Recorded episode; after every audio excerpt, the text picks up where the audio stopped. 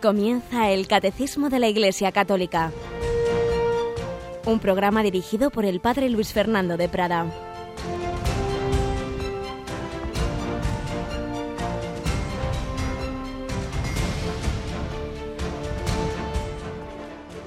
Muy buenos días, querida familia de Radio María, queridos amigos que compartís con nosotros esta hora de la mañana, de 8 a 9 buscando la fe, buscando su profundización, buscando el núcleo del Evangelio, buscando el querigma, buscando que el Señor forme nuestra mente y nuestro corazón.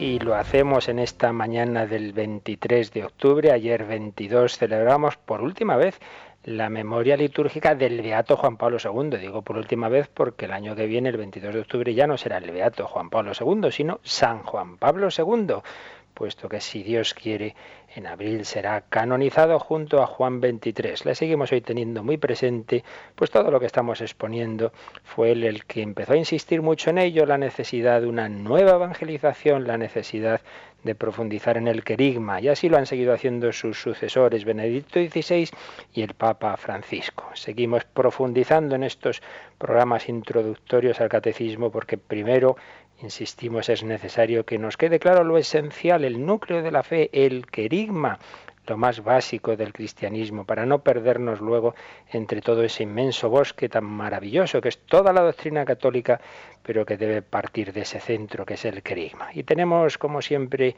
en el control a Yolanda Gómez. Buenos días, Yoli. Muy buenos días.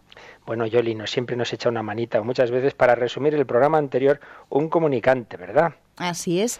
Tenemos eh, de nuevo a Ignacio Fernández que nos ha escrito y nos decía, los rasgos de Dios que ha comentado son los que están más presentes en las Sagradas Escrituras, la amistad, incluso algún personaje es llamado amigo de Dios, el compadecerse con el sufrimiento humano, las palabras que pronuncia ante el asesinato de Abel, y la misericordia, mira el fondo del corazón humano y quiere saciar su sed de eternidad, encaminarle a la vida.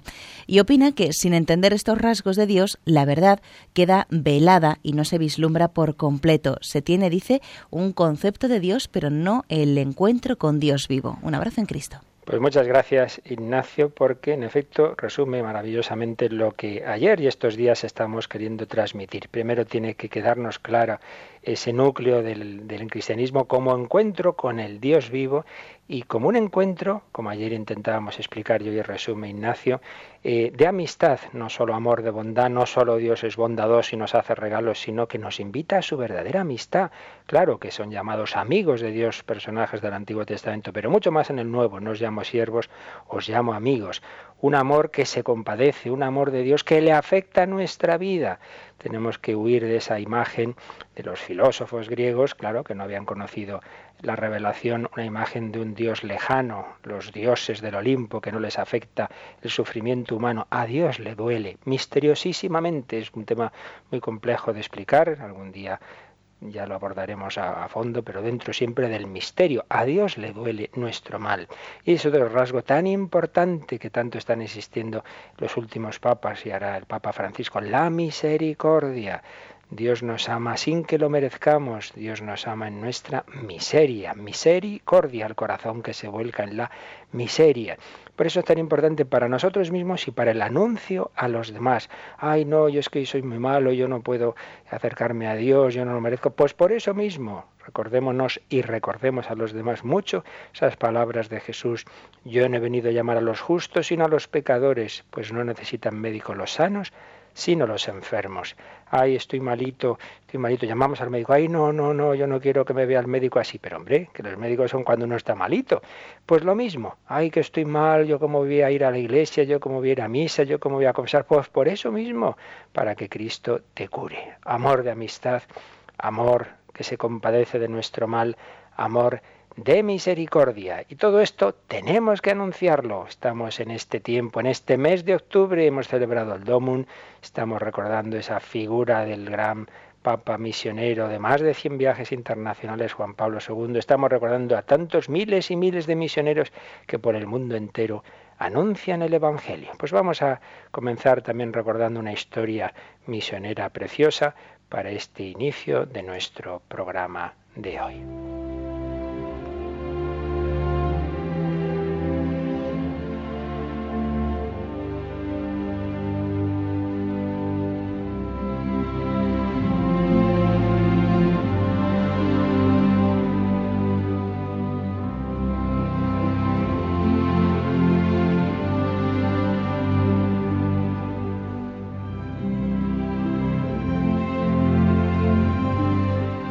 Una historia que recoge el padre José Julio Martínez, benemérito jesuita ya fallecido hace años, que tiene una historia preciosa de Jesús, el drama de Jesús, y muchos libros en que iba recogiendo historias reales que iba leyendo o que le contaban sus protagonistas. Y esta está recogida en un libro que se llama Estos dan con alegría. Ocurrió en una región del centro de África, cuando era Gabón, era todavía colonia francesa, y llegaban los primeros misioneros de Jesucristo para predicar el Evangelio del perdón y de la salvación eterna. Una historia que no es ningún cuento, sino que atestiguó el padre Jacobo Vivier, su testigo presencial. Desde el puesto misionero que tenía este padre salía a distintos poblados muy lejanos, pues en aquel momento había tenía muy escasos medios de comunicación. Llegó a un pueblecito donde catequizó a varias familias, empezando por los niños. En una de estas familias solamente consiguió instruir y preparar para el bautismo y la comunión a los hijos de una familia que eran una niña de 14 años y dos niños gemelos de 12. Pero qué maravillosa la obra que realizó en las almas infantiles la gracia de esa primera comunión. Cuando el misionero despidió al pequeño grupo de nuevos cristianos de ese pueblo, les prometió volver dentro de seis meses, pero se dirigió a esos tres niños de aquella familia y les dijo, os veo más decididos que los demás, más deseosos de recibir nuevamente a Jesús. Por ello os invito a que pasadas dos lunas llenas vayáis a buscarme a la misión, donde os esperaré para que asistáis a la Santa Misa y podáis comulgar de nuevo. Y el padre Jacobo les explicó por qué caminos llegarían a la misión. Era un trayecto no fácil, era un camino largo, iban a ser dos días de caminata para esos pequeños niños.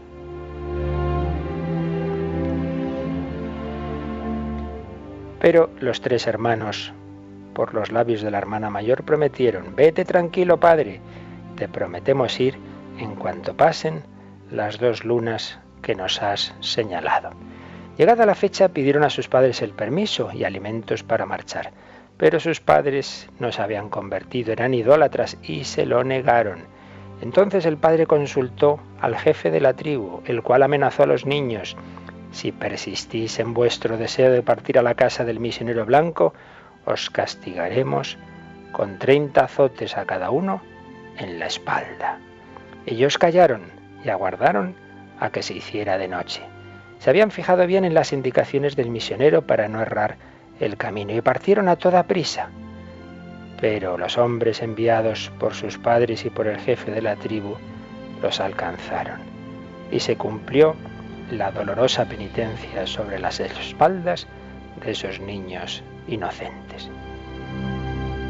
Al día siguiente la hermana mayor dijo a los otros dos, ya que ayer nos azotaron, es indudable que esta tarde nadie sospechará que pretendemos marchar otra vez.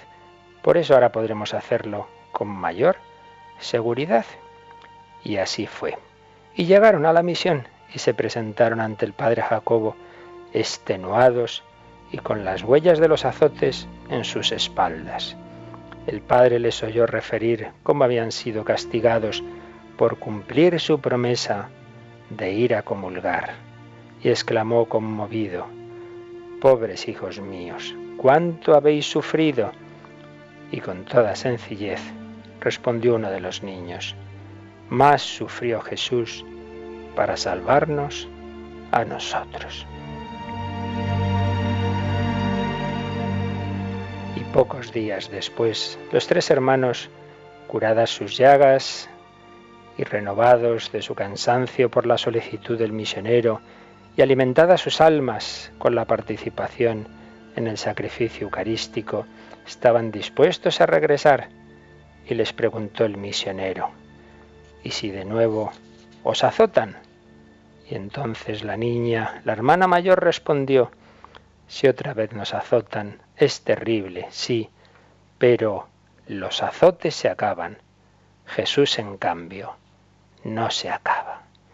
Y el misionero se quedó impresionado y pensó como tantos misioneros y tantos apóstoles piensan muchas veces, cómo Dios nos habla a través de los más sencillos, de los más pobres, cómo Dios nos evangeliza. Los azotes se acaban, Jesús no se acaba. Pues puede ser una preciosa enseñanza hoy para nuestro día, queridos hermanos de Radio María. Los azotes, los problemas, las dificultades, lo que te han dicho, tal, la enfermedad, todo eso antes o después se acaba. Jesús, en cambio, no se acaba. El cielo y la tierra pasarán, mis palabras no pasarán.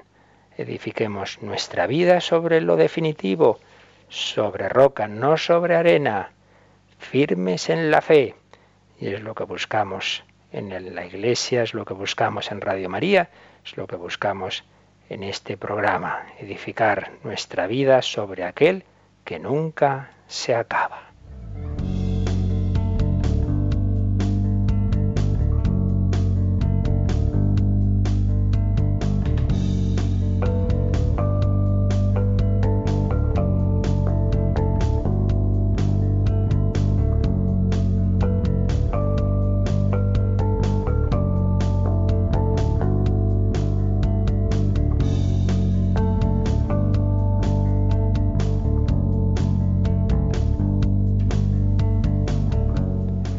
Vamos adelante, vamos adelante y estamos terminando, lo haremos si Dios quiere ya en esta semana, esta exposición de los puntos básicos del núcleo de la fe católica, del querigma.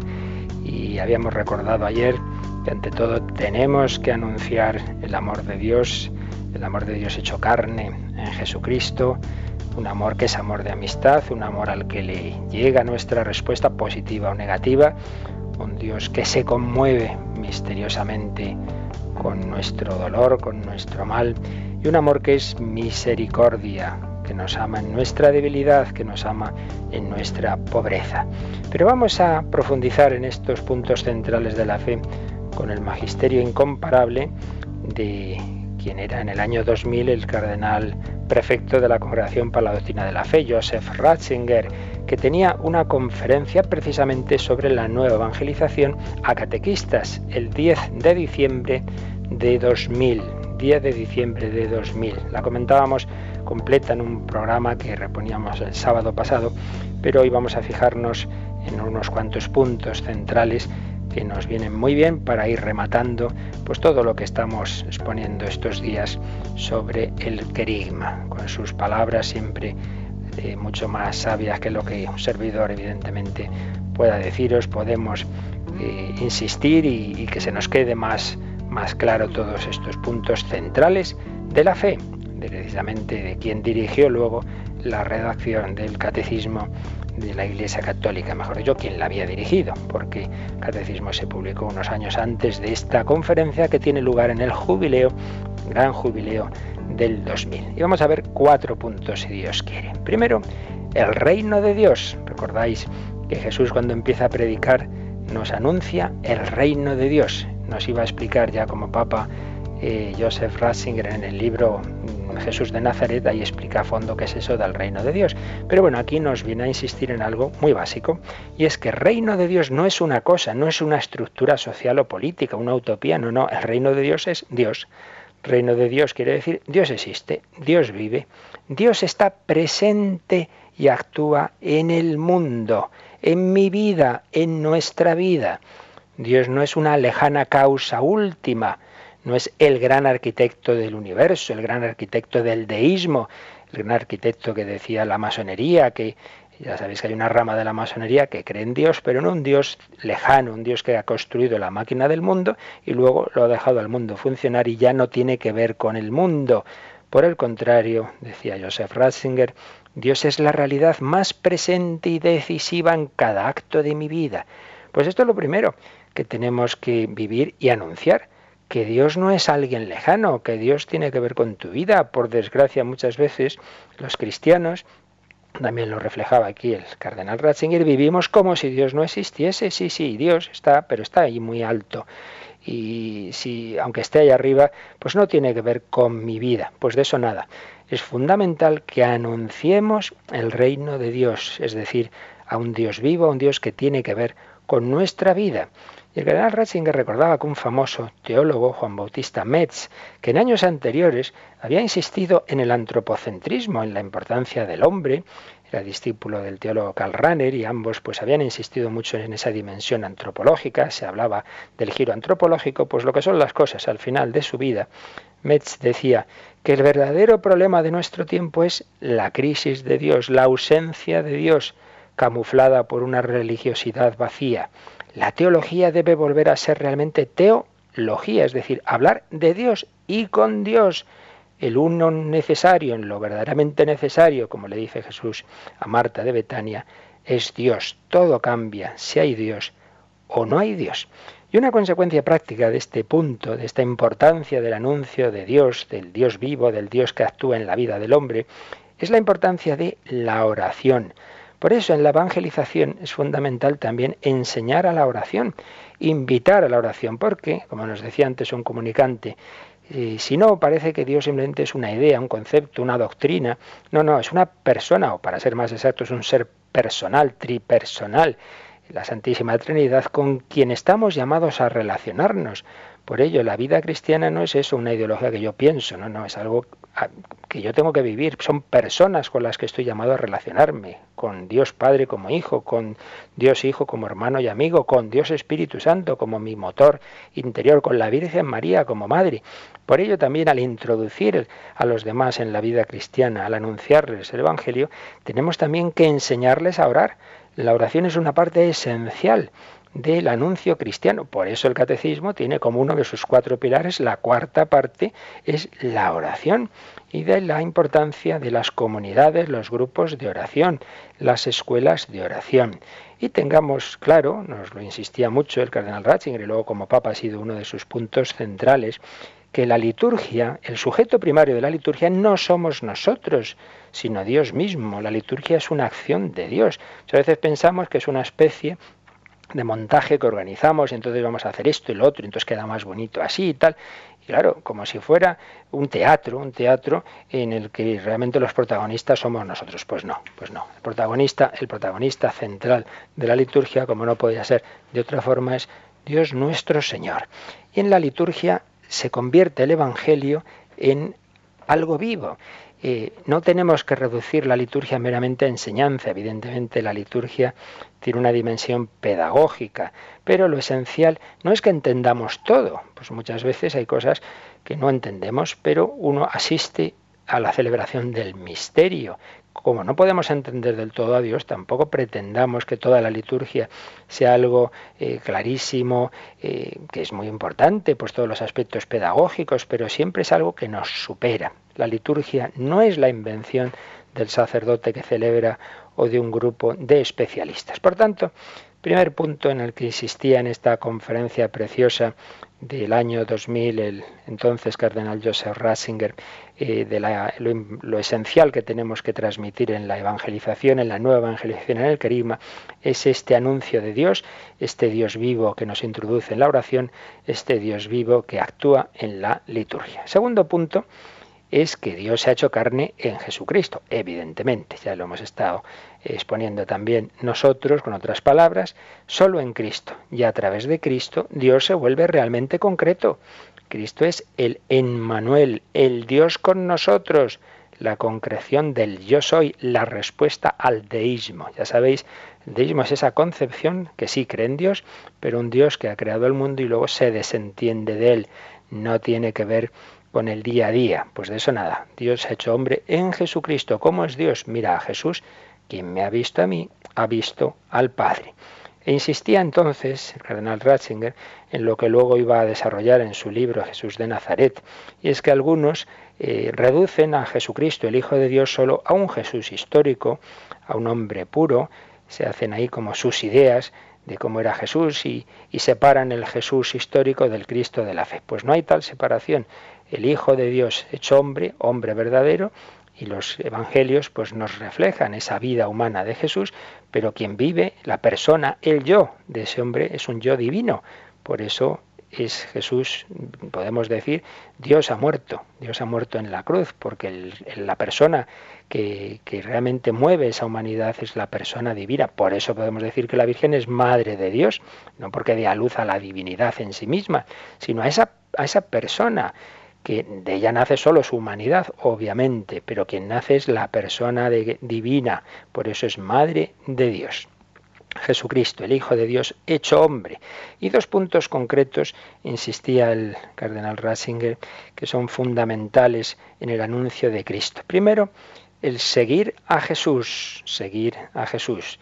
Otro programa con servidor hace Vida en Cristo estamos precisamente desarrollando este punto tan bonito de la espiritualidad cristiana, la imitación y el seguimiento de Cristo. Seguir a Cristo. Cristo se ofrece como camino de mi vida.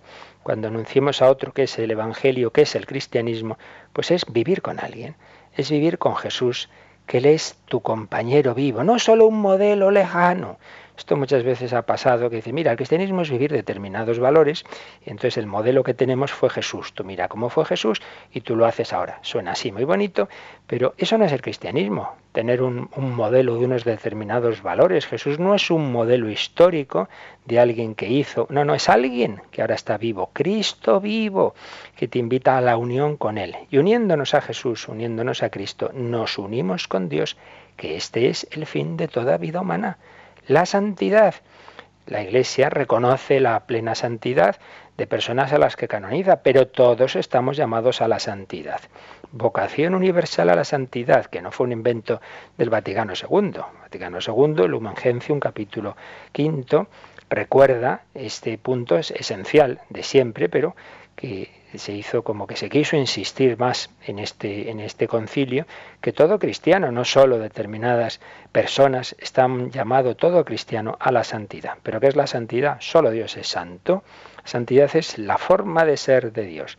Por tanto, ¿qué significa que todos estamos llamados a la santidad? Pues significa que todos estamos llamados a unirnos con Dios. Unión con Dios. Y hacía un comentario en esta conferencia al cardenal Ratzinger precioso que voy a leeros textualmente. Llegar a la unión con Dios. Una palabra como esta quizás suena extraña a los oídos del hombre moderno, pero en realidad todos tenemos sed del infinito, de una libertad infinita, de una felicidad sin límites. Toda la historia de las revoluciones de los últimos 200 años se explica así. La droga se explica así. El hombre no se contenta con soluciones bajo el nivel de la divinización. Pero todos los caminos ofrecidos por la serpiente, está haciendo alusión a la tentación primera del pecado original, todos los caminos ofrecidos por la serpiente, es decir, por la sabiduría mundana, fracasan. El único camino es la comunión con Cristo, realizable en la vida sacramental, seguimiento de Cristo no es un argumento moral, sino un tema mistérico, un conjunto de acción divina y de respuesta nuestra. Un párrafo magistral. ¿Qué quiere decir? Estamos llamados a la unión con Dios. Y alguno dice, anda, muy, muy alto tira usted. No, no, pero si es que el ser humano siempre busca algo muy grande, algo infinito. Por eso explicaba Joseph Ratzinger que cuando no se busca el infinito en Dios, se hacen infinitos y se buscan infinitos en las revoluciones políticas, pues como si fuéramos a, cambiar el mundo y a encontrar el cielo en la tierra. Las revoluciones, pues desde la Revolución Francesa hasta acá, no simplemente han pretendido una mejor organización de la sociedad, sino que nos han prometido, vamos, la felicidad en la tierra, el paraíso, la sociedad eh, justa, igualitaria, lo vemos clarísimo en el marxismo, por ejemplo, tiene ese horizonte de infinitud, pero no la infinitud que Dios nos regala uniéndonos a Él, sino la que se pretende conseguir por las propias fuerzas, todo lo cual fracasa. Llamados a la verdadera infinitud, que es la unión con Dios. Y el otro punto que destacaba el entonces Cardenal Ratzinger de esta dimensión del carisma que es Jesucristo, que es el anuncio de Cristo, es que en ese anuncio siempre tiene que estar el misterio pascual, es decir, la cruz y la resurrección. Y muchas veces nos quedamos solo con lo último. Te anuncio un Cristo resucitado, un Cristo vivo, sí, pero Jesús llega a la resurrección a través de la muerte, a través de la pasión, a través de la cruz. Ni un Cristo sin cruz, ni una cruz sin Cristo. A veces anunciamos un Cristo sin cruz, todo muy bonito, todo muy fácil, y no decimos nada de que, claro, también hay que seguir a Jesús con la cruz. San Agustín ya decía que en su época había algunos eh, predicadores que engañaban un poco a la gente y que pretendían que se hicieran cristianos diciéndole, si te haces cristiano no te pasará nada, tus hijos siempre estarán muy sanos, y se les están engañando, porque Cristo no nos ha prometido que no vayamos a tener problemas, enfermedades o dificultades, más bien al revés, nos ha dicho el que quiera seguirme que coja su cruz, eso sí, nos ha prometido que la última palabra no es de la cruz, no es de la muerte, es de la resurrección, pero también hay que cargar con la cruz. Por eso, decía el cardenal Ratzinger, la cruz pertenece al misterio divino, es expresión de su amor hasta el fin. El seguimiento de Cristo es participación en su cruz, unirse a su amor, a la transformación de nuestra vida, que se vuelve el nacimiento del hombre nuevo, creado según Dios. Misterio pascual es morir y resucitar con Cristo. Cristo quiere darme una vida nueva, quien omite la cruz, concluía este punto de la conferencia, quien omite la cruz omite la esencia del cristianismo. ¿Cuál es la señal del cristiano? La Santa Cruz. Aprendíamos de pequeños en aquel catecismo que los que ya peinamos canas, pues recordamos de pequeños. La señal del cristiano es la Santa Cruz. Pero claro, no porque todo termine ahí. Jesús ha vencido a la muerte con su resurrección, pero ha muerto y nos invita a cargar con la cruz. Por tanto, dos puntos centrales del querigma nos ha recordado esta conferencia que estamos resumiendo del cardenal Joseph Ranzig el 10 de diciembre del 2000. Dos puntos centrales del anuncio cristiano de la nueva evangelización. Un Dios vivo, un Dios que actúa en nuestra vida, un Dios que se ha hecho carne en Jesucristo, que nos invita a unirnos con Él, que nos invita a seguirle, que nos invita a cargar con la cruz, pero sabiendo que todo ello va a culminar en la resurrección. Pues si os parece, vamos a meditarlo, pues de nuevo recordando a quien todo esto nos lo anunció en 27 años largos de pontificado y que pronto estará en esa, en esa canonización ya declarado santo por la Iglesia, lo meditamos en el recuerdo a Juan Pablo II el Grande.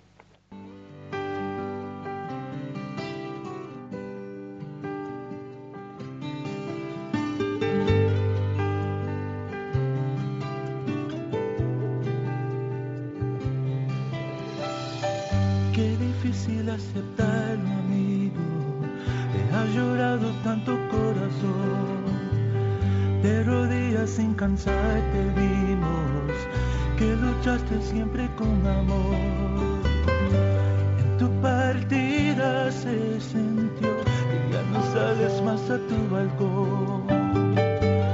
En el mundo quedará esta lección,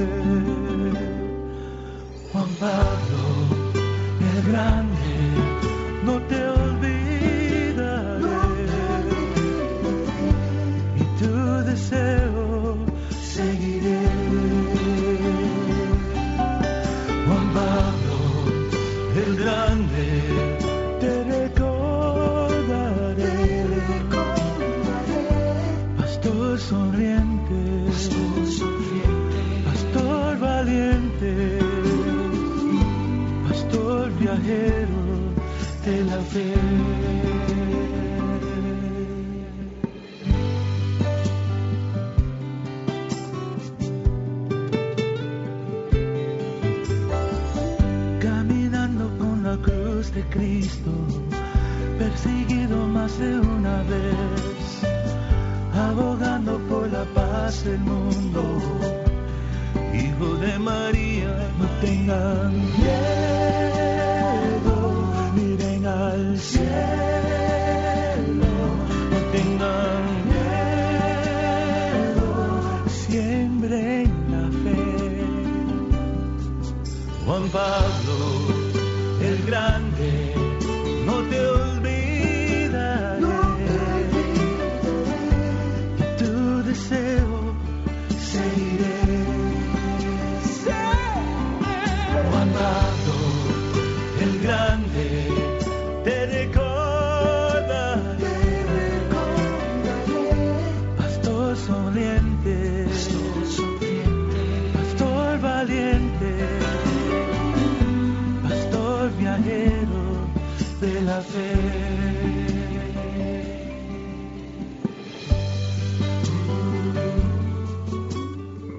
pena anunciar el Evangelio como lo hizo el Santo Padre.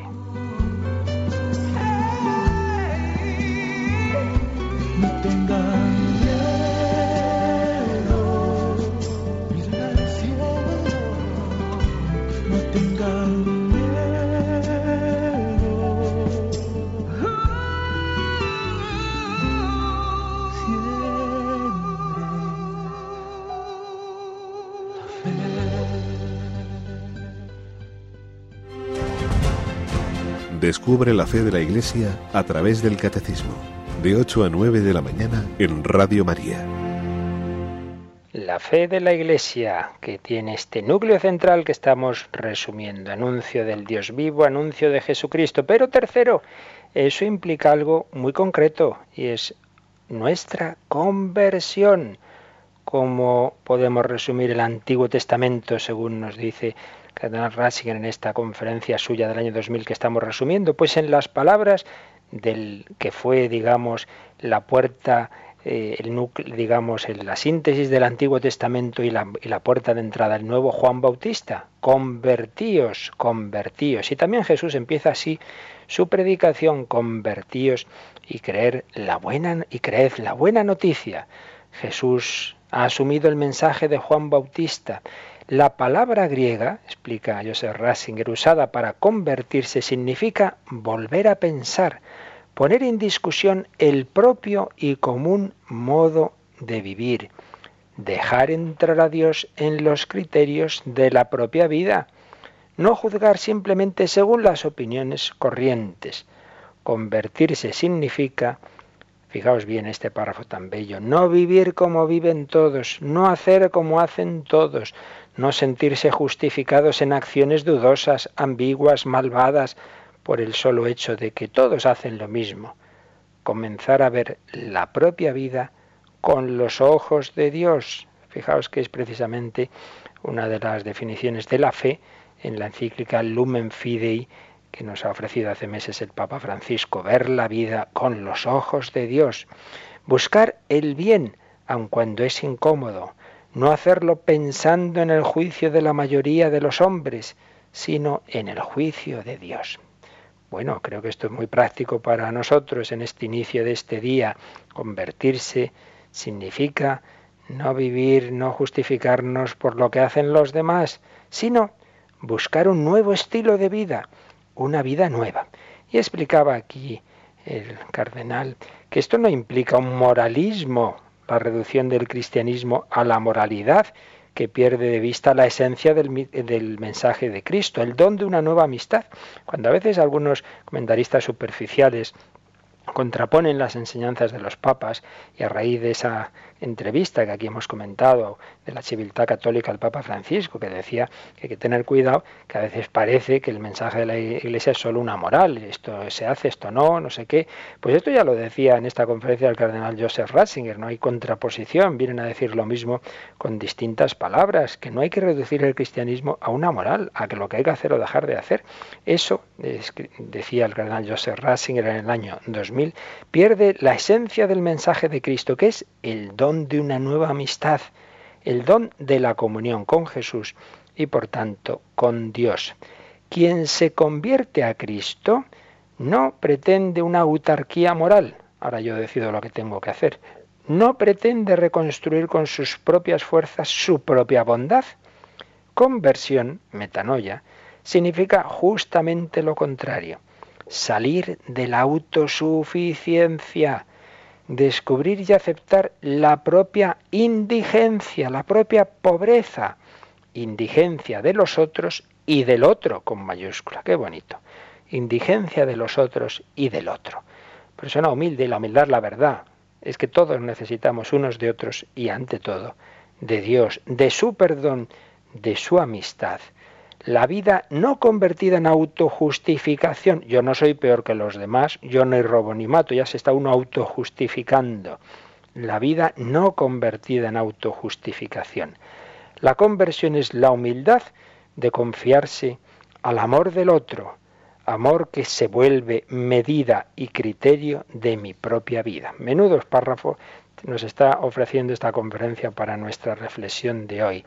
La conversión es la humildad de confiarse al amor del otro, con mayúscula, amor que se vuelve medida y criterio de mi propia vida. Convertirse no a vivir sin más desde mis criterios, desde mis fuerzas, ni desde las opiniones dominantes, lo que llamamos lo políticamente correcto, de eso nada. Hay que vivir para Dios, no para lo que diga el mundo. Y aquí se incluye eh, un aspecto social de la conversión. La verdadera personalización es también la más profunda socialización. El yo se abre al tú, nace un nuevo nosotros. Por ello, anunciando la conversión debemos ofrecer una comunidad de vida, un espacio común del nuevo estilo de vida. Y concluía este punto de la conferencia el cardenal Ratzinger diciendo, no se puede evangelizar solo con palabras, el Evangelio crea vida, crea comunidad. Una conversión puramente individual no tiene consistencia. Aquí hay un punto en efecto muy importante, y es que si anunciamos a, los demás el Evangelio, tenemos que ofrecerles comunidades donde esto se vive, porque si no queda como una teoría. Y bueno, ¿y esto cómo se hace? Ven y lo verás. Ven, prueba. Conoce esta comunidad, ven con nosotros, que vea que hay personas que intentan, siempre desde la pobreza eh, que todos tenemos, pero que intentan vivir este estilo de vida. Es lo que han hecho eh, y hacen los misioneros que estamos recordando especialmente en estos días. Antes de acabar el resumen de esta conferencia. Vamos a escuchar brevemente un, par de diálogos que aparecen en esa película preciosa, aunque tiene algunos errores históricos, que es La Misión.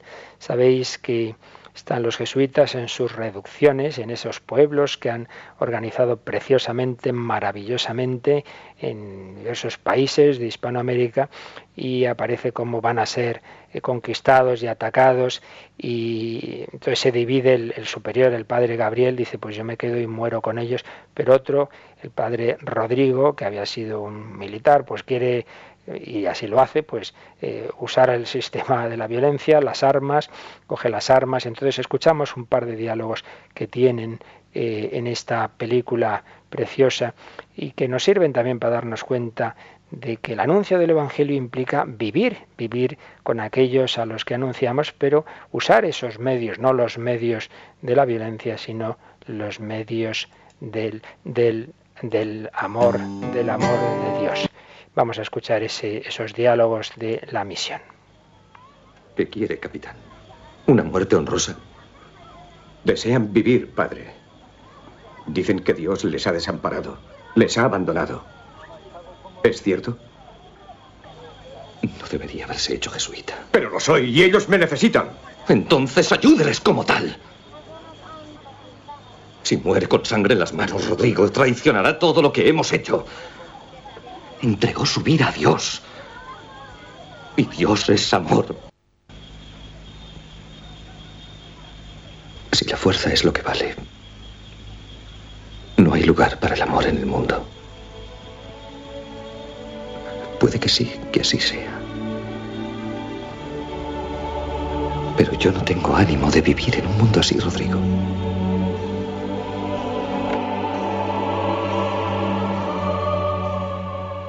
Anunciamos el amor de Dios, pues lo tenemos que hacer con el estilo del amor, no con sangre en las manos.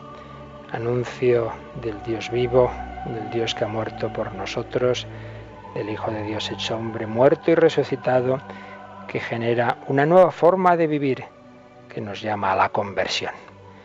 Y sobre este fondo precioso de esa banda musical de la misión, resumimos el último punto de esta conferencia que ofrecía el entonces cardenal Ratzinger el 10 de diciembre del 2000 sobre el querigma, la nueva evangelización, los puntos centrales que debemos siempre anunciar. El último punto que recordaba debe estar presente en toda evangelización es el anuncio de la vida eterna. Y decía Joseph Ratzinger, el anuncio del reino de Dios es anuncio del Dios presente, del Dios que nos conoce y nos escucha, del Dios que entra en la historia para hacer justicia. Esta predicación es, por tanto, también anuncio del juicio, anuncio de nuestra responsabilidad. El hombre no puede hacer lo que quiere, el hombre será juzgado. Debe dar cuenta de sus actos. Entonces algunos pues enseguida, ay, entonces esto no es anunciar el amor de Dios, pero vamos a ver, vamos a ver. Hay que ser conscientes de que en este mundo hay muchas injusticias, y bien lo sabemos y lo vemos. Y cuántas veces, pues también, los tribunales humanos de justicia de este mundo, pues no responden precisamente con mucha justicia. Pero hay una justicia superior. Y el anunciar que todos daremos cuenta a Dios que nos puede asustar en realidad es todo lo contrario. Es decir, que los que sufren la injusticia en este mundo y la buscan, y aquí muchas veces no la encontrarán, sí la van a encontrar porque, decía Joseph Ratzinger, las injusticias del mundo no son la última palabra de la historia. Hay justicia. Solo quien no quiere que haya justicia puede oponerse a esta verdad. Estamos llamados a la vida eterna, pero la vida eterna no es algo así indiferenciado que va a dar igual haber sido la madre Teresa que Hitler o Stalin. Pues no, no da igual. Evidentemente que no. Pero si tomamos en serio el juicio y la seriedad de la responsabilidad que nos implica, decía Joseph Ratzinger, comprenderemos también otro aspecto de nuestro anuncio, la redención, el hecho de que Jesús en la cruz asume nuestros pecados que Dios mismo en la pasión del Hijo se hace nuestro abogado, haciendo así posible la penitencia, dando esperanza al pecador arrepentido, esperanza expresada de manera maravillosa en las palabras de San Juan en su primera carta. Delante de Dios tranquilizaremos nuestro corazón porque Dios es más grande que nuestra conciencia y todo lo conoce. La bondad de Dios es infinita, pero no debemos reducir esta bondad a una cosa melindrosa sin verdad. Por ello, es el anuncio del amor de Dios, pero que implica la responsabilidad.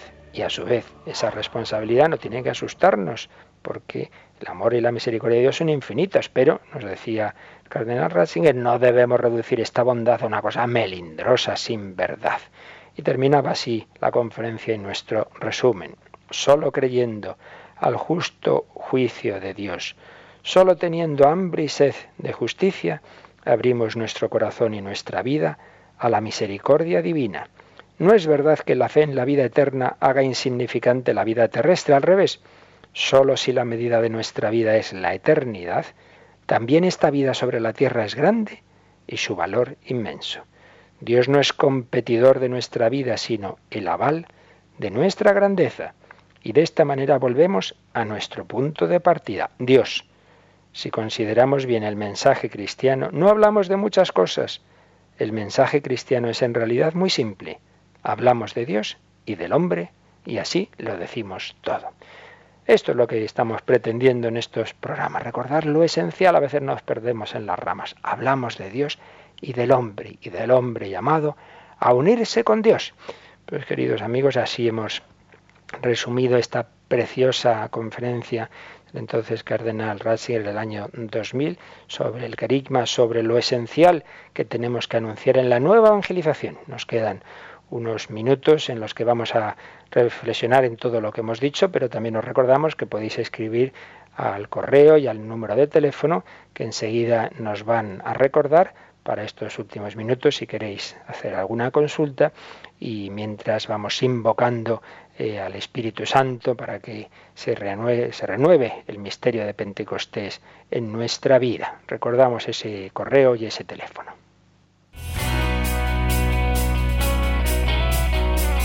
Participa en el programa con tus preguntas y dudas. Llama al 91 153 8550. También puedes hacerlo escribiendo al mail catecismo arroba radiomaria.es. Catecismo arroba radiomaria.es.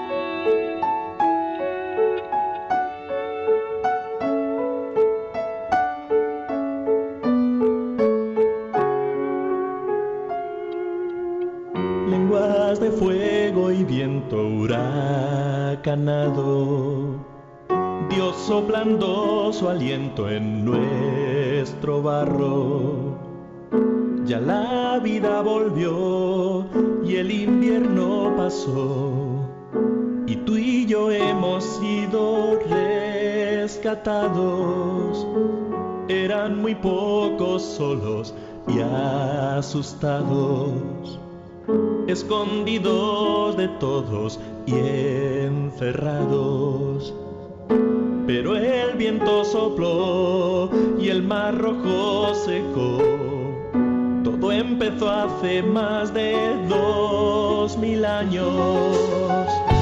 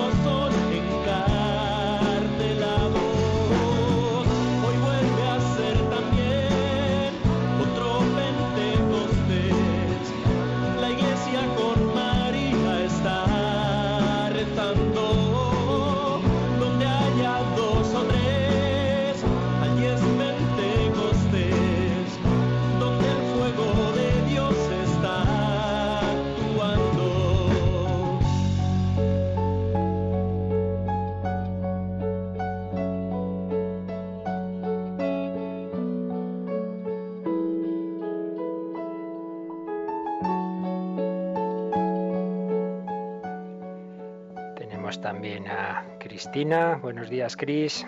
Muy buenos días, padre. ¿Tienes alguna llamadita? Pues tenemos una llamada de José de Madrid, que aparte de agradecerle el comentario que hace todos los días del catecismo, quiere saber qué es lo más importante en la oración, lo prioritario. Bueno, pues lo prioritario es precisamente tomar conciencia de esa relación personal con Dios. No es tanto de qué hablo, qué medito, sino con quién estoy. Esa famosa expresión que recoge el catecismo de aquel eh, humilde campesino de, Ars, que, que, se pasaba horas en la iglesia, le decían, pero tú qué haces, pero tú qué le dices, no, no, yo le miro y él me mira. Por ello no hay que agobiarse si uno dice, ay, es que me distraigo, es que, es que no sé qué meditar. Bueno, si lo importante es estar con el Señor, ponerse delante de Él. Precisamente lo que nos decía esta conferencia del cardenal Ratzinger, si es un Dios vivo, un Dios que quiere entrar en relación con nosotros, pues lo esencial es eso, que tengamos tiempo para esa relación con el Señor. ¿Qué más tienes por ahí? Pues nos ha llamado Mari Carmen de Sevilla y nos dice que no entiende cuando se dice que mm, si Cristo fue el único que resucitó, realmente el bueno, el primero, ¿cómo es posible que se dijera en ese momento que Jesús podía ser Elías, el gran profeta? Que se dijera que podía ser. En la época de, de Jesucristo que decían si puede ser Elías el que eh, se aparecía y no que no fuera que no fuera Jesús. Un poco como si Elías hubiera resucitado. Ya ya ya, bueno claro hay que tener en cuenta que se dice eso antes en primer lugar ocurre en la vida pública de Jesús. No era una de las opiniones de la gente. Claro la gente estaba desconcertada y realmente no sabían por dónde salir, ¿no? Y decían, bueno, pues puede que sea Elías bajo forma de otro profeta, todavía no se había producido la resurrección, pero bueno, no dejaba de ser una de tantas opiniones que había entre el pueblo, que había de todo tipo y condición, ¿no? Pero obviamente nosotros ahí no, no tenemos que darnos demasiadas vueltas a la cabeza respecto a tantas opiniones que había entre, entre el pueblo. ¿Tenéis alguna llamada más? En principio, por ahora no. Vamos a ver si van llegando los eh, correos a catecismo arroba Sí. Yo iba a comentar que tengo aquí uno que aunque no voy a decir de quién porque me lo escribe un poco más a título particular, pero cuenta una cosa tan bonita que vale la pena sin dar datos eh, contársela a nuestros oyentes. Y es que una persona que me cuenta que una vez le estaba leyendo a su sobrino de cuatro años historias del Antiguo Testamento y estaba leyéndole la del diluvio universal. Entonces el niño iba preguntando, preguntando y veía los dibujos que había en el libro y entonces le, me señala, dice a su tía, las gotas de lluvia y me dice, ¿qué es esto? Gotas de agua, ya te dije que el diluvio es una lluvia muy fuerte. No, no, no, no, mira bien, mira bien, gotas de agua, que no, que no, que son lágrimas. ¿De quién? Pues de Dios, que está llorando por haber tenido que castigar a sus hijos. Y me comenta esta persona, ¿cómo me quedé? ¿Cómo me quedé? Que el conocimiento de los que los inocentes tienen de Dios es inmediato, está claro. Dios está en ellos como a flor de piel y no hace falta casi nada para que suba a la superficie. Y además, como cualquiera de nosotros, por inútiles e ignorantes que seamos, somos capaces de sacar en el que tenemos al lado al santo que lleva dentro. Muy bonita reflexión que nos hace esta comunicante. Pues muchas veces decimos, ay, yo como anuncio esto, lo otro. Pues fíjate, ese niño inocente supo ver en, en, esa lluvia algo más, supo ver las lágrimas de Dios. Recordaréis esa escena preciosa casi del final de la pasión de Cristo, en que se ve Jesús ya muerto desde lo alto. Y, y se ve como una, una, una gota que cae y es la lágrima de Dios Padre, el dolor de Dios del que hablábamos ayer. Y esa gota cae en la tierra y es como un símbolo del, del amor dolorido de Dios por la humanidad que nos ha redimido. Pues yo creo que es una preciosa manera de resumir, de resumir todo lo que hemos dicho. También nos escribe ahora Pilar, que a su vez nos hace un resumen con una frase de San Pablo. Si morimos con Él, viviremos con Él. Si perseveramos con Él, reinaremos con Él en la vida y en la muerte. Somos del Señor. Pues qué mejor manera de terminar. Simplemente os aprovecho este último minuto para anunciaros que nos ha costado un poco de tiempo porque somos pocos bien avenidos, gracias a Dios, pero pocos en la emisora y todavía no teníamos un CD que muchos nos estaban pidiendo. El CD con todas las intervenciones del Papa y todos los momentos principales de la Jornada Mundial de la Juventud en Río de Janeiro. Ya lo tenemos preparado en audio, todas esas preciosas, todos esos preciosos momentos que Radio María transmitió en directo a todas las horas del día y de la noche desde Brasil.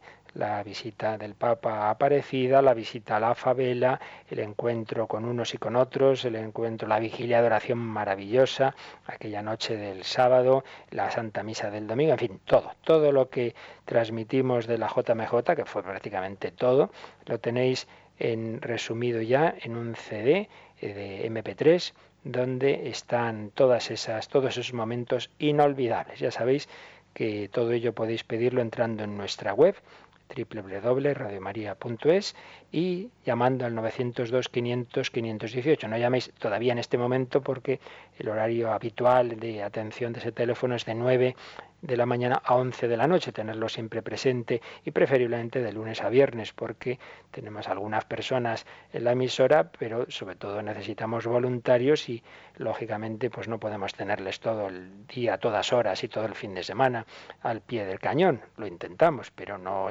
damos abasto. Por ello, lo más seguro es llamar entre 9 y 11 y mejor de lunes a viernes. Pues ya sabéis, ahora ya a las 9, 9 y 5, 9 y 10, si os interesa este, este CD, pues llamáis y lo pedís, ese mismo número donde muchos nos están pidiendo la radiolina, esa pequeña radio que este año hemos pedido con tiempo, porque el año pasado se nos agotó enseguida aquel primer, aquel primer envío que recibimos de, Italia. Muchos las querían para Navidad y se nos acabaron rápidamente, por eso este año ya las tenemos, esas pequeñas radios que representan a la Virgen, que es el icono mundial de Radio María y que tiene gran calidad técnica para que podáis sintonizar mejor Radio María y por supuesto cualquier otra frecuencia, pero concretamente Radio María, para que la palabra de Dios a través de la enseñanza de la Iglesia pueda seguir alimentando nuestras vidas. Pues hoy hemos recibido esa palabra, ese núcleo del Evangelio, ese querigma. Mañana haremos como una última eh, reflexión sobre el querigma para ya a la semana siguiente empezar a explicar cómo se formó el catecismo y empezar a desarrollarlo. Pues pedimos al Señor, al Dios que vive en nuestra vida, que guía nuestra existencia, al Dios que se ha hecho carne en Jesucristo, que nos bendiga. Y la bendición de Dios Todopoderoso, Padre, Hijo y Espíritu Santo, descienda sobre vosotros y os acompañe siempre. Amén. Hasta mañana, si Dios quiere.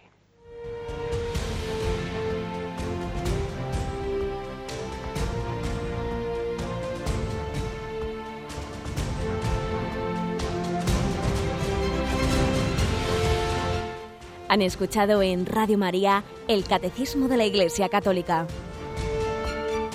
un programa dirigido por el Padre Luis Fernando de Prada.